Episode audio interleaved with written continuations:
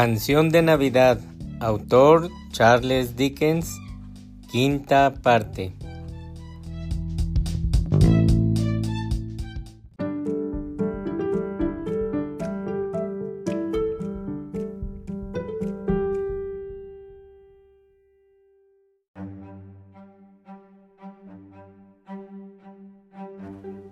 El segundo de los tres espíritus, continuación.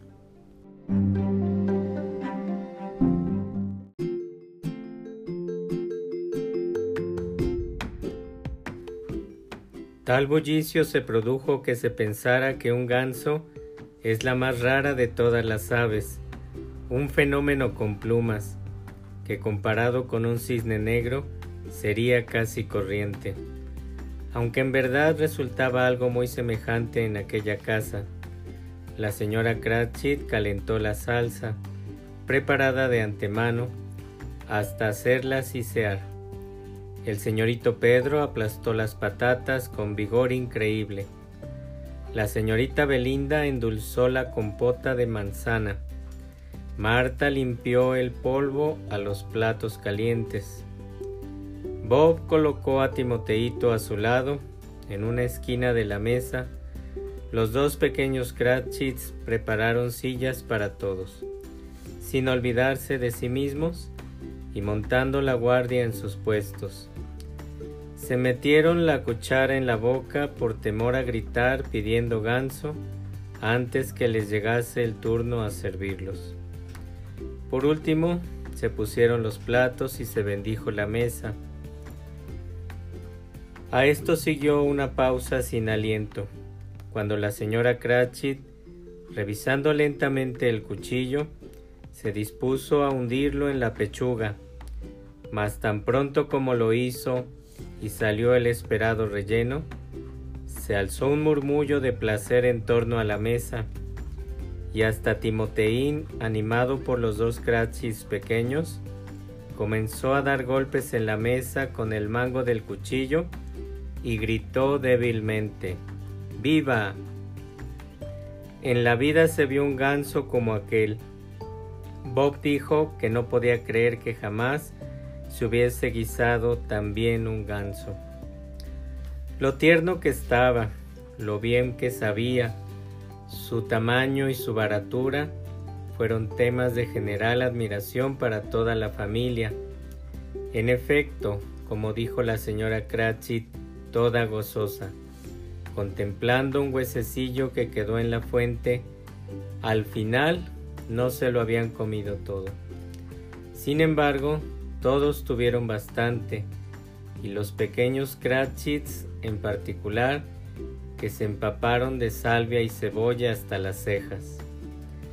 Mas ahora, una vez que la señorita Belinda cambió los platos, la señora Cratchit abandonó la estancia, demasiado nerviosa para consentir que la viesen, a fin de sacar el budín y traerlo. Suponed que no estuviese lo suficientemente hecho, suponed que se rompiese al darle la vuelta, suponed que alguien hubiese saltado la tapia del corral y lo hubiera robado mientras ellos se solazaban con el ganso. Esta suposición dejó a los dos pequeñuelos. Se supusieron toda clase de horrores.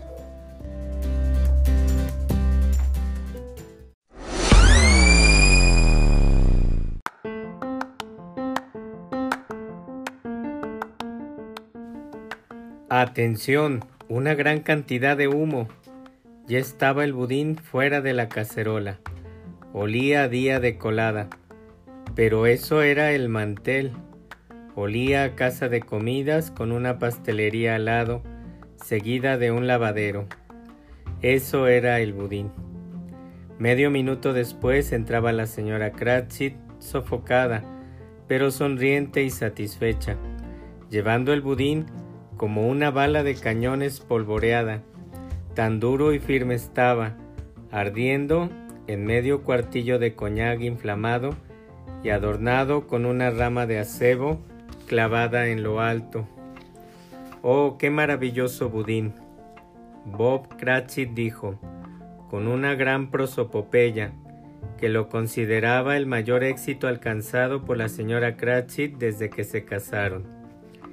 La señora Cratchit declaró que ahora que aquel peso se le había quitado de encima, confesaría que había tenido sus dudas respecto a la cantidad de harina. Todo el mundo tuvo algo que decir del budín, pero nadie dijo ni pensó que era indudablemente pequeño para una familia tan numerosa. Hubiera sido pecado de herejía al decirlo. Solo con una insinuación sobre ello, Anita Cratchit se hubiera puesto como la grana. Por fin terminó la cena. Se quitó el mantel, se barrió el hogar y se avivó el fuego. Probada que fue la mezcla del jarro y considerada perfecta, se llevaron a la mesa manzanas y naranjas y se echó un cogedor lleno de castañas a la lumbre. Toda la familia Cratchit se congregó entonces en torno al hogar, formando lo que Bob Cratchit llamaba un círculo, y no lo era más que a medias. Cerca de Bob Cratchit y a su alcance estaba toda la cristalería de la familia, dos vasos grandes y un flanero sin asas.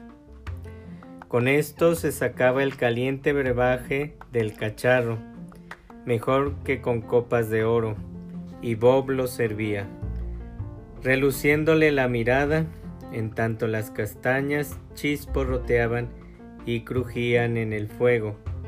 Entonces brindó Bob.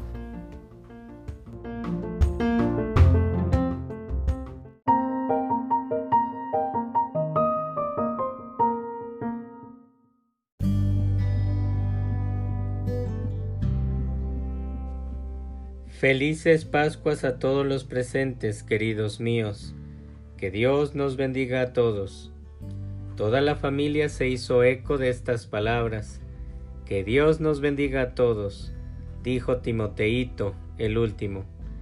Se sentó muy cerca de su padre sobre su escaño. Bob estrechó con la suya la manita mustia del pequeño, como si adorándole quisiera tenerle a su lado temeroso de que alguien se lo pudiera arrebatar. Espíritu, dijo Scrooge con un interés que no había sentido nunca. Dime si vivirá Timoteito. Veo un asiento vacío, respondió el fantasma, en esa pobre chimenea y una muleta sin dueño, cuidadosamente conservados. Si el futuro deja intactas todas esas sombras, el niño morirá. No, no, exclamó Scrooge. Bondadoso espíritu, no. Dime que a él lo salvarán. Si el futuro deja intactas esas sombras, repitió el fantasma, ninguno de los de mi raza le volverá a encontrar aquí. ¿Y qué importa? Si él ha de morir, mejor será que muera y disminuya el exceso de población.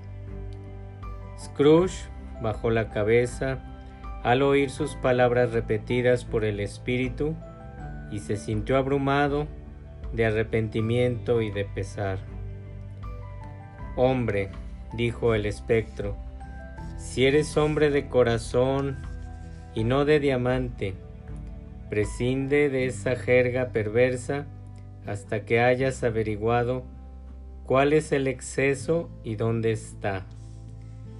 Vas a decidir tú qué hombres son los que han de vivir y cuáles han de morir. ¿Acaso a los ojos de Dios eres tú más indigno y menos apto para la vida que otros millones iguales al hijo de ese pobre hombre? Ay Dios, tener que oír al insecto que está sobre la hoja hablar dogmáticamente sobre el exceso de vida entre sus hermanos, hambrientos en el polvo. Scrooge se inclinó ante el reproche del fantasma y, tembloroso, bajó los ojos al suelo. pero los alzó velozmente al oír su nombre. Por el señor Scrooge, dijo Bob. Voy a brindar por el señor Scrooge, fundador de la fiesta. El verdadero fundador de la fiesta, dijo la señora Cratchit, ruborizándose. Ojalá le tuviésemos entre nosotros. Le daría un trozo de mi imaginación para que se lo comiese, y ya había de tener buen apetito. Querida, dijo Bob, los niños, que estamos en Navidad. Desde luego, respondió ella, tiene que ser Navidad para que se beba la salud de un hombre tan odioso, tan cochino, tan cruel y de tan malos sentimientos como el señor Scrooge. Y tú sabes que lo es, Roberto. Nadie mejor que tú lo sabe. Pobre. Querida mía, fue la suave respuesta de Bob que estamos en Navidad.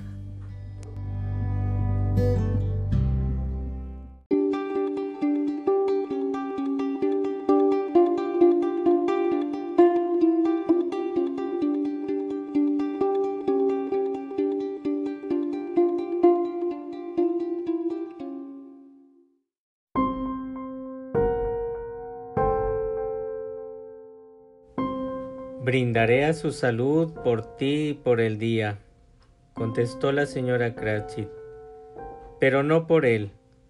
Que viva muchos años, que tenga felices Pascuas y feliz Año Nuevo. Estará muy contento y muy feliz, no lo dudo. Correspondieron los hijos al brindis tras ella. Fue el primero de sus actos que carecía de sinceridad. Timoteito se bebió su parte hasta el fin, pero sin que le importase un ardite. Scrooge era el ogro de la familia. La sola mención de su nombre tendió una sombra sobre la reunión que tardó cinco minutos largos en disiparse.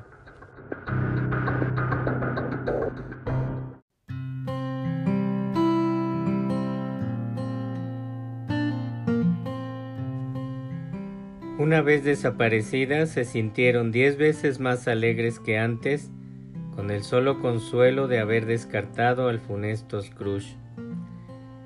Hablaba Bob Cratchit de cierta colocación que había pensado para Pedrito y que le proporcionaría, caso de obtenerla, cinco chelines y medio a la semana.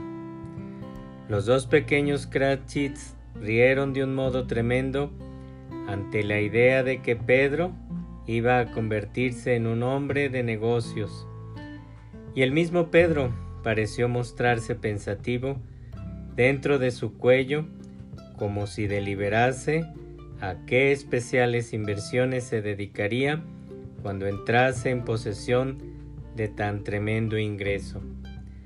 Marta, que era una pobre aprendiz de modista, Contó entonces la clase de trabajo que hacía, cuántas horas trabajaba de una sentada y todo el tiempo que se proponía pasarse en la cama al día siguiente por la mañana para gozar de un buen descanso, puesto que era fiesta y la pasaba en casa. Habló también de una condesa y un lord que había visto días antes. El Lord era casi tan alto como Pedro. Al oír esto, Pedro se levantó el cuello de tal modo que no se le veía la cabeza. Este fue el momento de que se sirviese una ronda del jarro y las castañas de paso. Timoteito entonó una canción de un niño perdido en la nieve con una vocecilla quejumbrosa pero bastante bien, por cierto. En todo aquello no había ninguna distinción. No era una familia elegante. No iban bien vestidos. A sus zapatos les faltaba mucho para ser impermeables. Sus vestidos eran escasos, y Pedro tal vez conocía, y probablemente así era, una casa de empeño pero eran felices, agradecidos, se sentían satisfechos mutuamente y contentos al instante. Y cuando comenzaron a desvanecerse, con aspecto más dichoso aún, al chispear de la antorcha del espíritu, Scrooge no los perdió de vista, sobre todo a Timoteito, hasta el fin. Oscurecía ya y la nieve caía en abundancia.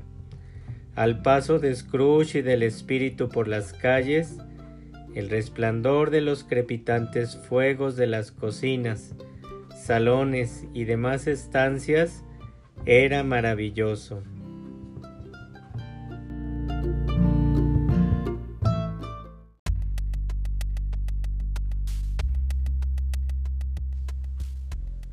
Aquí el fluctuar de la llama mostraba los preparativos para una apetitosa cena, con las humeantes fuentes puestas en fila ante la lumbre y las cortinas de un rojo vivo, dispuestas para cerrar el paso al frío y la oscuridad. Allá todos los chiquillos salían corriendo a la nieve, al encuentro de sus hermanos, hermanas, primos, tíos y tías, para ser los primeros que los saludaran. En otro lugar, sobre los visillos de las ventanas, proyectábanse las sombras de los invitados reunidos y en diferente sitio un grupo de bellas muchachas, encapuchadas todas y con botas de piel, parloteaban al tiempo, corrían presurosas a alguna casa vecina donde desgraciado el soltero que las viera entrar, como hechiceras redomadas, bien lo sabían ellas, todas encendidas. Pero, a juzgar por el número de gente que se dirigía a las amigables reuniones, bien pudiera pensarse que nadie se había quedado en casa para recibirlos cuando llegaran. En vez de que en todas partes esperasen invitados y hubiesen rellenado los fuegos hasta casi la mitad de la chimenea. Benditos sean, y cómo se regocijaba el fantasma, cómo desnudaba la anchura de su pecho y abría la palma de su mano amplia, y se alzaba derramando con mano generosa el esplendor e inofensivo júbilo sobre todo cuanto quedaba a su alcance hasta el farolero que corría delante de ellos, salpicando la calle oscura con manchitas de luz, vestido para pasar la noche en algún sitio. Se reía estruendosamente al pasar el espíritu, sin imaginarse que era la Navidad en persona la que tenía junto a él. Ahora, sin que el fantasma se lo anunciara, con una sola palabra, se encontraron en un páramo desolado y desierto, en donde había diseminados monstruosos bloques de tosca piedra, cual un cementerio de gigantes, y el agua se derramaba donde quiera que se inclinaban, o así lo hubiera hecho, de no impedírselo el hielo que la tenía prisionera sin que se viese más que musgo y árgoma, y una hierba vasta y espesa. Por poniente, el sol que moría había dejado una ráfaga de furioso color rojo, que fulguró sobre la desolación un instante como una mirada adusta, y bajando, bajando cada vez más, se perdió en la espesa tiniebla de la noche oscura.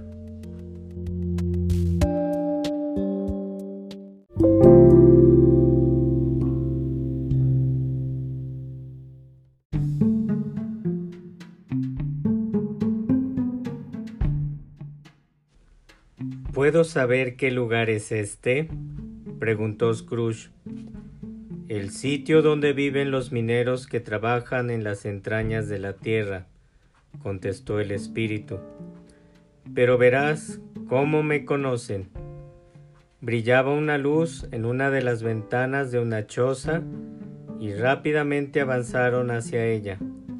Pasando a través de la pared de barro y piedra, hallaron un animado grupo reunido en torno a un resplandeciente fuego, un viejo y una vieja, muy viejecitos, con sus hijos y los hijos de sus hijos, y otra generación más aún, todos alegremente ataviados con sus galas de fiesta.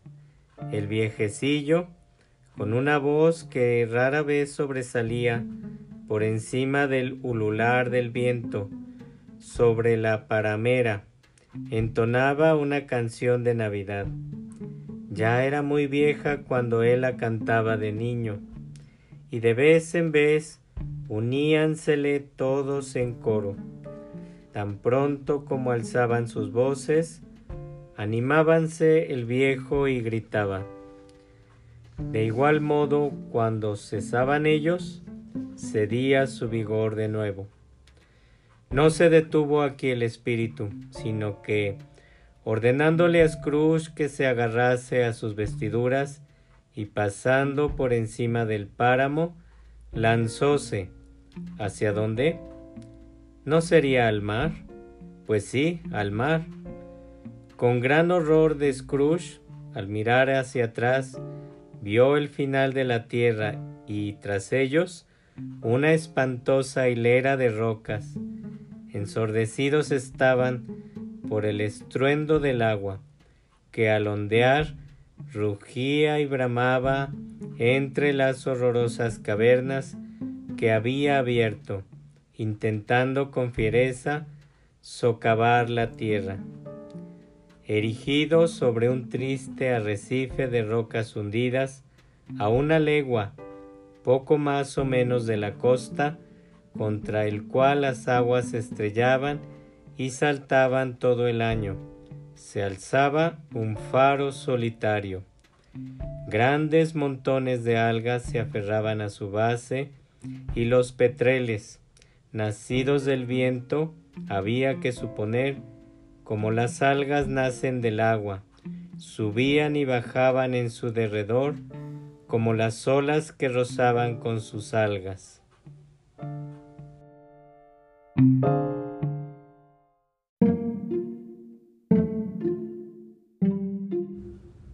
Más aún allí los dos hombres que vigilaban la luz habían encendido una hoguera que, a través de una tronera abierta en el espeso muro de piedra, derramaba un rayo de claridad sobre el horrible mar. Uniendo sus manos callosas sobre la tosca mesa ante la que estaban sentados, se desearon mutuamente felices Pascuas con sus jarros de grog, y el más viejo de los dos, cuyo rostro mostraba las huellas y cicatrices de la intemperie, como el mascarón de proa de un viejo navío, entonó una estrenduosa canción que era por sí sola una galerna. De nuevo, el fantasma aceleró el paso por encima del mar negro y encrespado. Adelante, adelante, hasta que muy lejos ya de la costa, según le dijo a Scrooge, descendieron sobre un barco, se detuvieron junto al timonel, junto al vigía de proa, junto a los oficiales que hacían la guardia, figuras oscuras, espectrales, en sus diversos puestos, mas todos ellos canturreaban una canción de Navidad, o tenían un pensamiento para la Navidad, o hablaban en voz baja al compañero de algún día de Navidad pasado, con la esperanza del regreso al hogar en otro igual.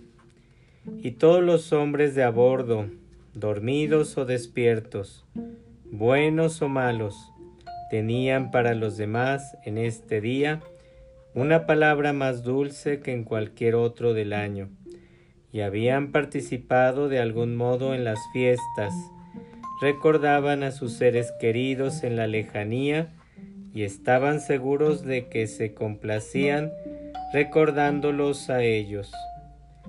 Fue una gran sorpresa para Scrooge, en tanto escuchaba los gemidos del viento y pensaba en lo solemne que resultaba avanzar a través de las solitarias tinieblas de una cima ignota, cuyas profundidades eran misterios tan hondos como la muerte. Fue una gran sorpresa para Scrooge en esto entretenido al escuchar una franca carcajada y resultó mayor aún la sorpresa de Scrooge al reconocer en ella la risa de su sobrino y encontrarse en una clara, seca y resplandeciente estancia, teniendo a su lado al espíritu sonriente que contemplaba a su sobrino con gesto de aprobación.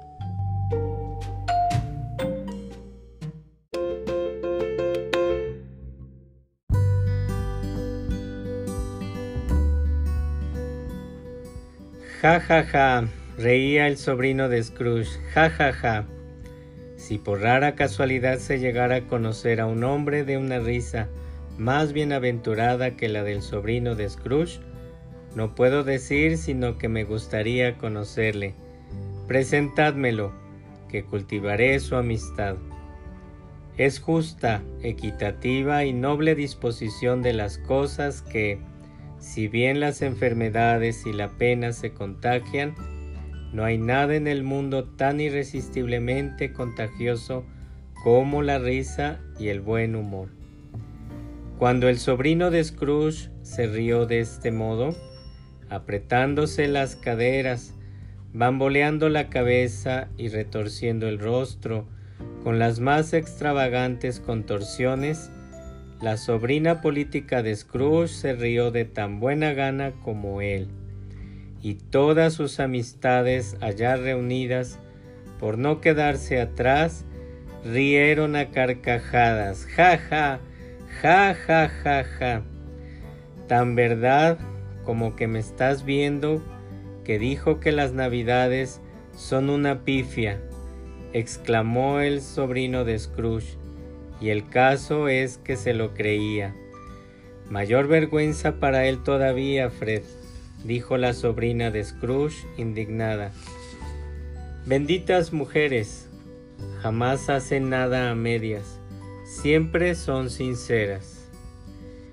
Era muy linda, muchísimo, el lindo rostro lleno de hoyuelos, de mirada sorprendida, boca pequeña y fresca, que parecía hecha para ser besada, como sin duda lo había sido, sus preciosos lunares en la barbilla, que se le juntaban al reír, y los dos ojos más risueños que hayas visto jamás en una criatura.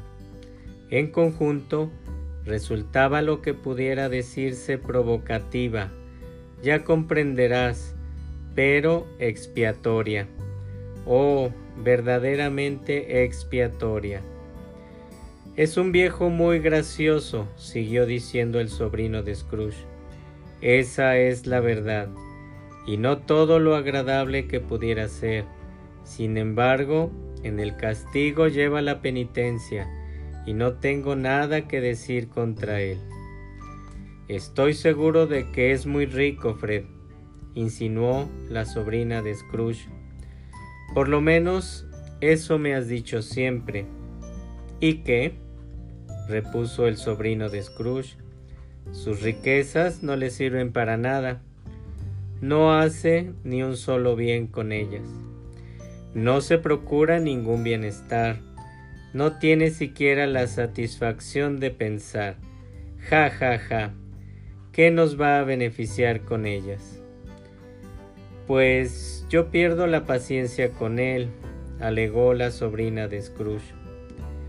Las hermanas de esta sobrina y todas las demás mujeres expresaron la misma opinión.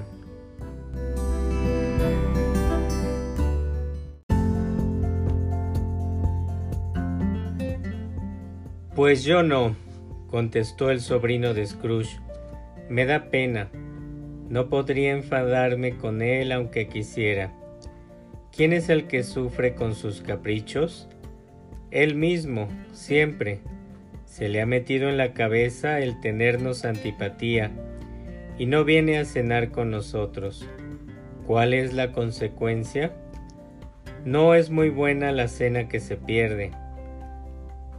Pues yo estimo que se pierde una rica cena, interrumpió la sobrina de Scrooge. Todos dijeron lo mismo, y debían de tener buenos motivos para juzgar con competencia, puesto que acababan de saborearla, y, con el postre sobre la mesa, se habían agrupado en torno a la lumbre a la luz de la lámpara.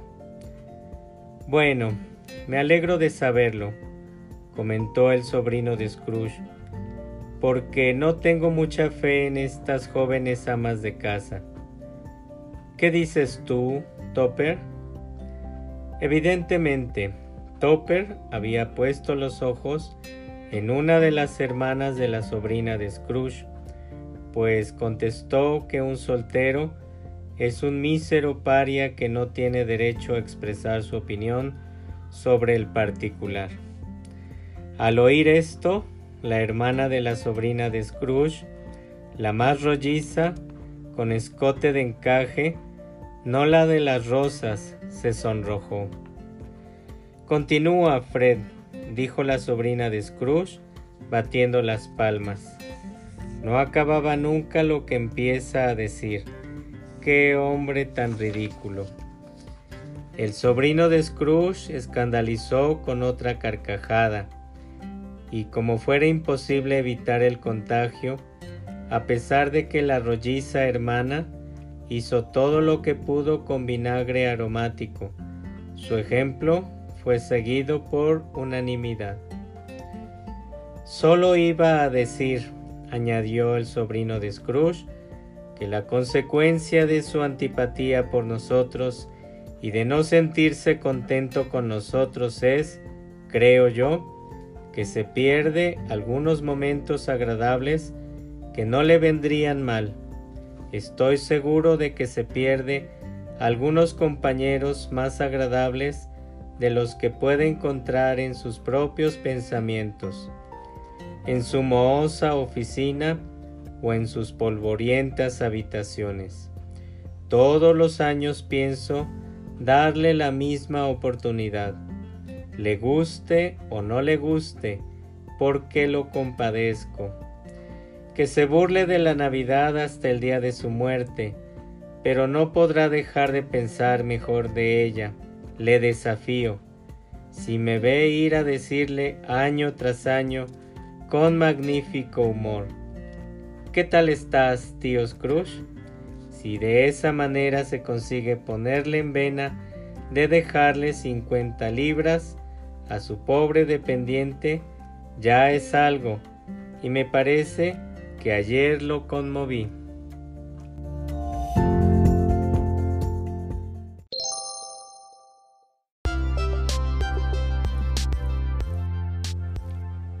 Ahora les tocó reírse a los demás ante la idea de que pudiera conmover a Scrooge.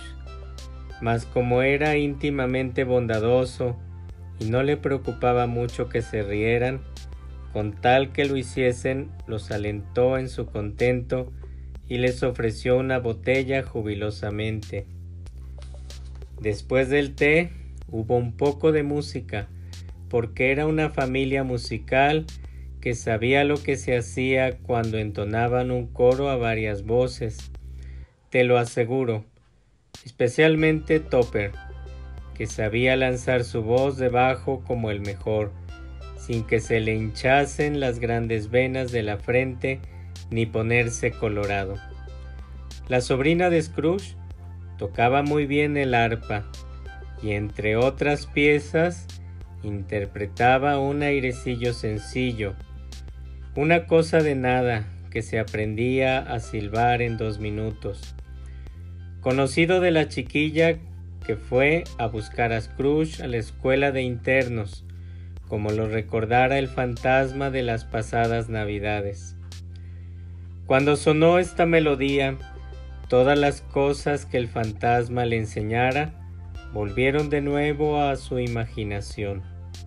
Se estremeció cada vez más y pensó que si la hubieran escuchado con más frecuencia, hacía años, acaso hubiera cultivado por sí sola las bondades de la vida en favor de su felicidad, sin tener que recurrir al asadón del sepulturero que enterró a Jacobo Marley. Mas no dedicaron toda la velada a la música. Al rato jugaron a las prendas, porque conviene sentirse niño a veces, y nunca mejor que en Navidad, cuando su creador fue niño también, alto. Primero, había que jugar a la gallina ciega, naturalmente, y más me inclino a pensar que Topper tuviese ojos en las botas que a creer que se cegara de veras.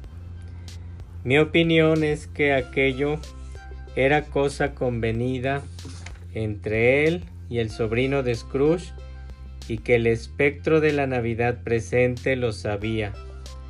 La forma en que perseguía a la muchacha rolliza, la del escote de encaje, era un ultraje a la credulidad del género humano, tirando al suelo el atizador, tropezando con las sillas, dándose topetazos contra el piano, asfixiándose entre las cortinas, donde quiera que ella iba, allí iba él, pero siempre sabía dónde estaba la gordezuela hermana.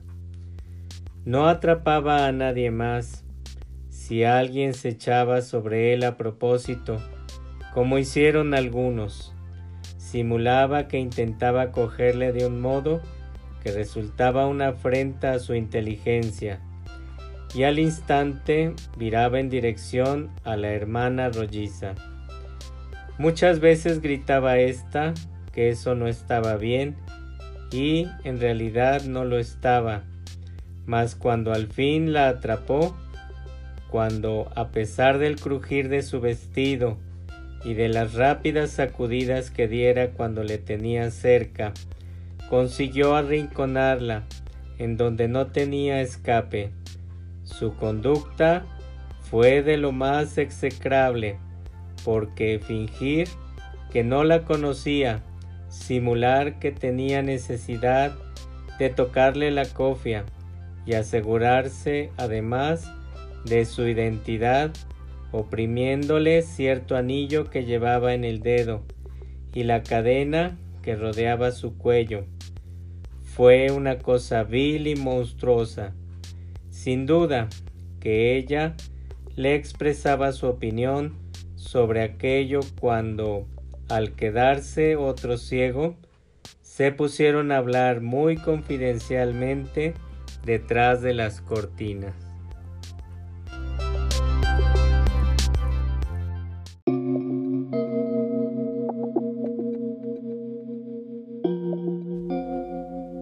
La sobrina de Scrooge no tomaba parte en aquel juego, sino que se había sentado cómodamente en un amplio sillón con su escabel en un abrigado rincón en el que el fantasma y Scrooge quedaban muy cerca de ella. Pero sí participó en las prendas y causó admiración con todas las letras del alfabeto. De igual modo, en el juego del cómo, cuándo y dónde, brilló a gran altura, y con íntimo placer del sobrino de Scrooge, dejó tamañitas a sus hermanas, aunque eran chicas avispadas también, como Topper podría decirlo. Unas veinte personas había reunidas allí, entre jóvenes y viejos, pero todos jugaron, y también Scrooge que, olvidándose por completo, en el interés que despertó en él cuanto sucedía, de que su voz no llegaba a los oídos de los demás.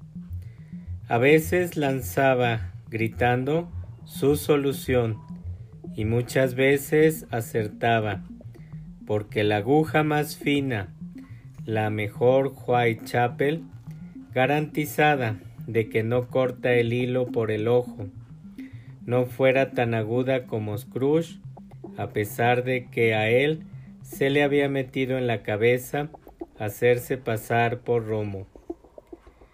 Tan satisfecho estaba el fantasma al verle de este modo, y le miraba con tanta complacencia que, como un chiquillo, quiso quedarse hasta que se fueran los invitados. Pero el espíritu dijo que esto no podía ser. Ahora viene otro juego, dijo Scrooge. Solo media hora, espíritu. Se trataba del juego del sí y el no, en el que el sobrino de Scrooge tenía que pensar una cosa que habían de averiguar los demás, contestando él únicamente a sus preguntas con un sí o con un no, según fuera el caso.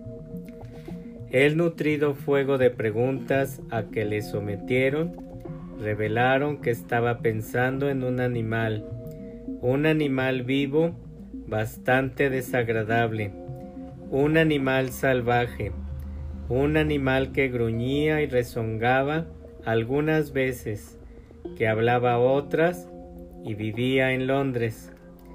Se paseaba por las calles, no lo exhibían, ni lo llevaba nadie, ni vivía en un parque zoológico, que no lo mataban en el mercado, no era un caballo, ni un asno, ni una vaca, ni un toro, ni un tigre, ni un perro, ni un cerdo, ni un gato, ni un oso. A cada nueva pregunta que le hacían, este sobrino lanzaba una nueva explosión de carcajadas y tanto se divertía que se veía obligado a levantarse del sofá y a patear sobre el suelo. Al fin, la hermana rolliza, poniéndose en igual estado, gritó Ya lo he adivinado, ya sé lo que es, Fred, ya sé lo que es. ¿Qué? Preguntó Fred. Es tu tío Scrooge.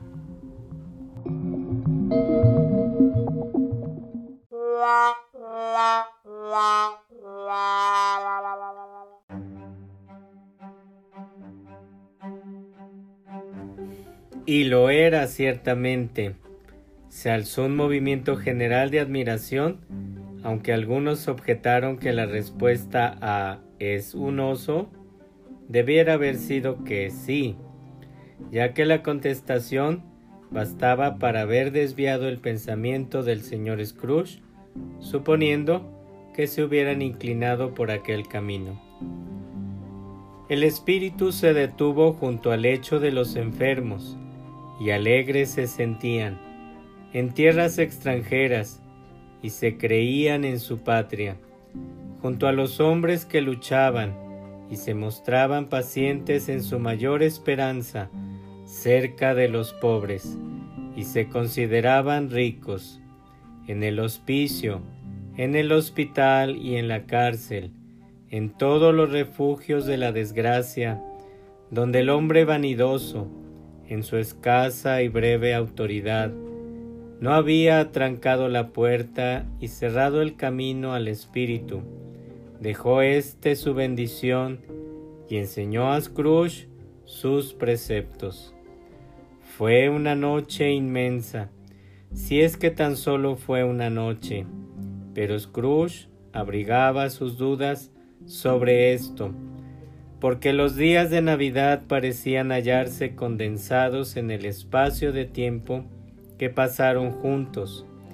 Era extraño también que, en tanto Scrooge permanecía invariable en su forma exterior, el fantasma envejecía cada vez más de un modo evidente. Scrooge había observado este cambio, pero no hizo nunca mención a él hasta que, al abandonar una reunión de Día de Reyes y mirar al espíritu, cuando juntos se hallaban en un espacio abierto, advirtió que tenían los cabellos grises. ¿Tan corta es la vida de los espíritus? preguntó Scrooge. Mi vida sobre la tierra es muy breve, contestó el fantasma. Termina esta noche. Esta noche, exclamó Scrooge. A las doce. Escucha. Se aproxima el momento. En aquel momento las campanas dieron las once y tres cuartos. Perdóname si no es justificada mi pregunta, dijo Scrooge, mirando con atención el vestido del espíritu, pero veo algo extraño y que no pertenece a ti asomado por debajo de tus faldas. ¿Es un pie o una garra?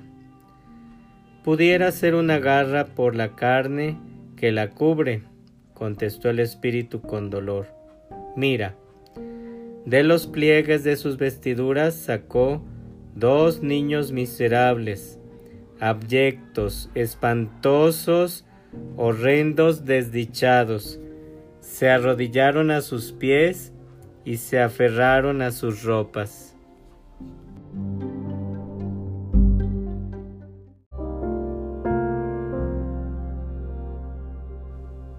Ah, hombre, mira esto, fíjate, Fíjate en esto, exclamó el fantasma.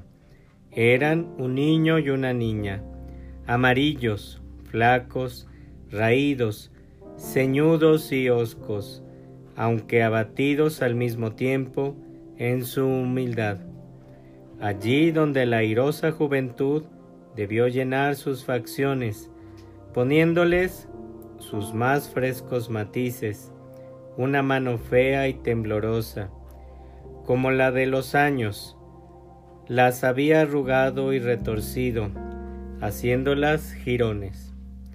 En el lugar donde debieran haberse entronizado los ángeles, acechaban los demonios, lanzando miradas amenazadoras. En todos los misterios de la maravillosa creación no hay cambio, degradación ni pervención humana, de ninguna especie que pueda producir unos monstruos tan horribles y espantosos. Scrooge retrocedió aterrado. ¿Cómo se los había enseñado de aquella forma? Quiso decir que eran unos niños hermosos, pero las palabras se le estrangularon antes de decir una mentira de tan enorme magnitud. Espíritu, ¿son tuyos? Es lo único que pudo decir Scrooge. Son del hombre, dijo el Espíritu, contemplándolos, y se aferran a mí suplicantes, huyendo de sus padres. Este niño es la ignorancia, esta niña es la indigencia. Guárdate de los dos y de todos los de su especie, pero más que de nadie, guárdate de este niño, porque en su frente lleva escrita su sentencia, a menos que alguien borre sus palabras. Niégalo, exclamó el espíritu, señalando con el brazo extendido hacia la ciudad. Calumnia a los que te lo digan acéptalo para tus fines perversos y empeóralo más todavía, y luego atente a los resultados. ¿No tienen amparo ni recursos? preguntó Scrooge. ¿Es que no hay cárceles? dijo el espíritu, dirigiéndose a él por última vez con sus mismas palabras. ¿No hay hospicios? La campana dio las doce. Scrooge buscó al fantasma a su alrededor y no lo vio. Al dejar de vibrar la última campanada, recordó la predicción del viejo Marley y, alzando los ojos, contempló un espectro de aspecto solemne, cubierto y encapuchado, que se acercaba hacia él como la niebla sobre el suelo.